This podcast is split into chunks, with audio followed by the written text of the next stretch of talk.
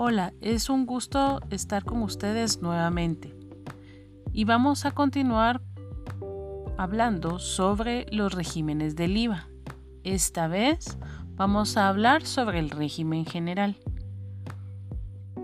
Entre las consideraciones generales de este régimen podemos encontrar que pueden adherirse a él personas individuales o jurídicas.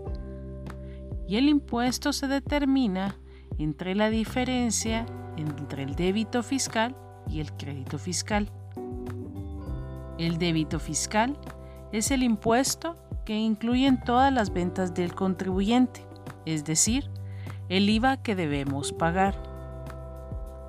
Y el crédito fiscal es el impuesto que incluye las compras del contribuyente, es decir, aquel impuesto que podemos recuperar o reclamar.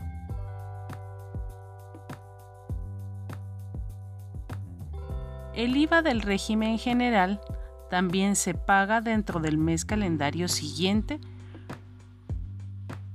y debe presentarse el formulario aun cuando no haya habido movimiento.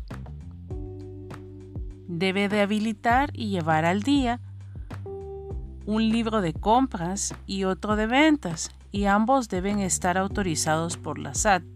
La forma de llevar estos libros puede ser en libros preimpresos o en hojas movibles.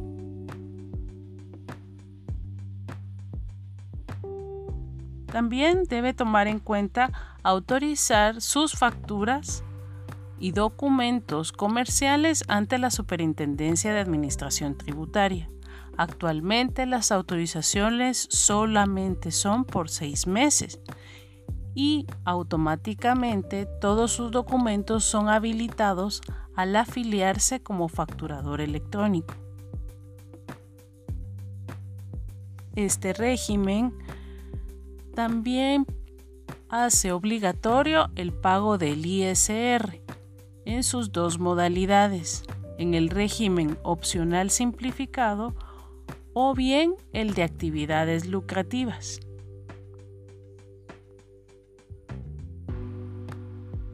Esperamos esta información le ayude y le amplíe sus conocimientos sobre los regímenes de los impuestos y le permita tomar decisiones financieras acertadas.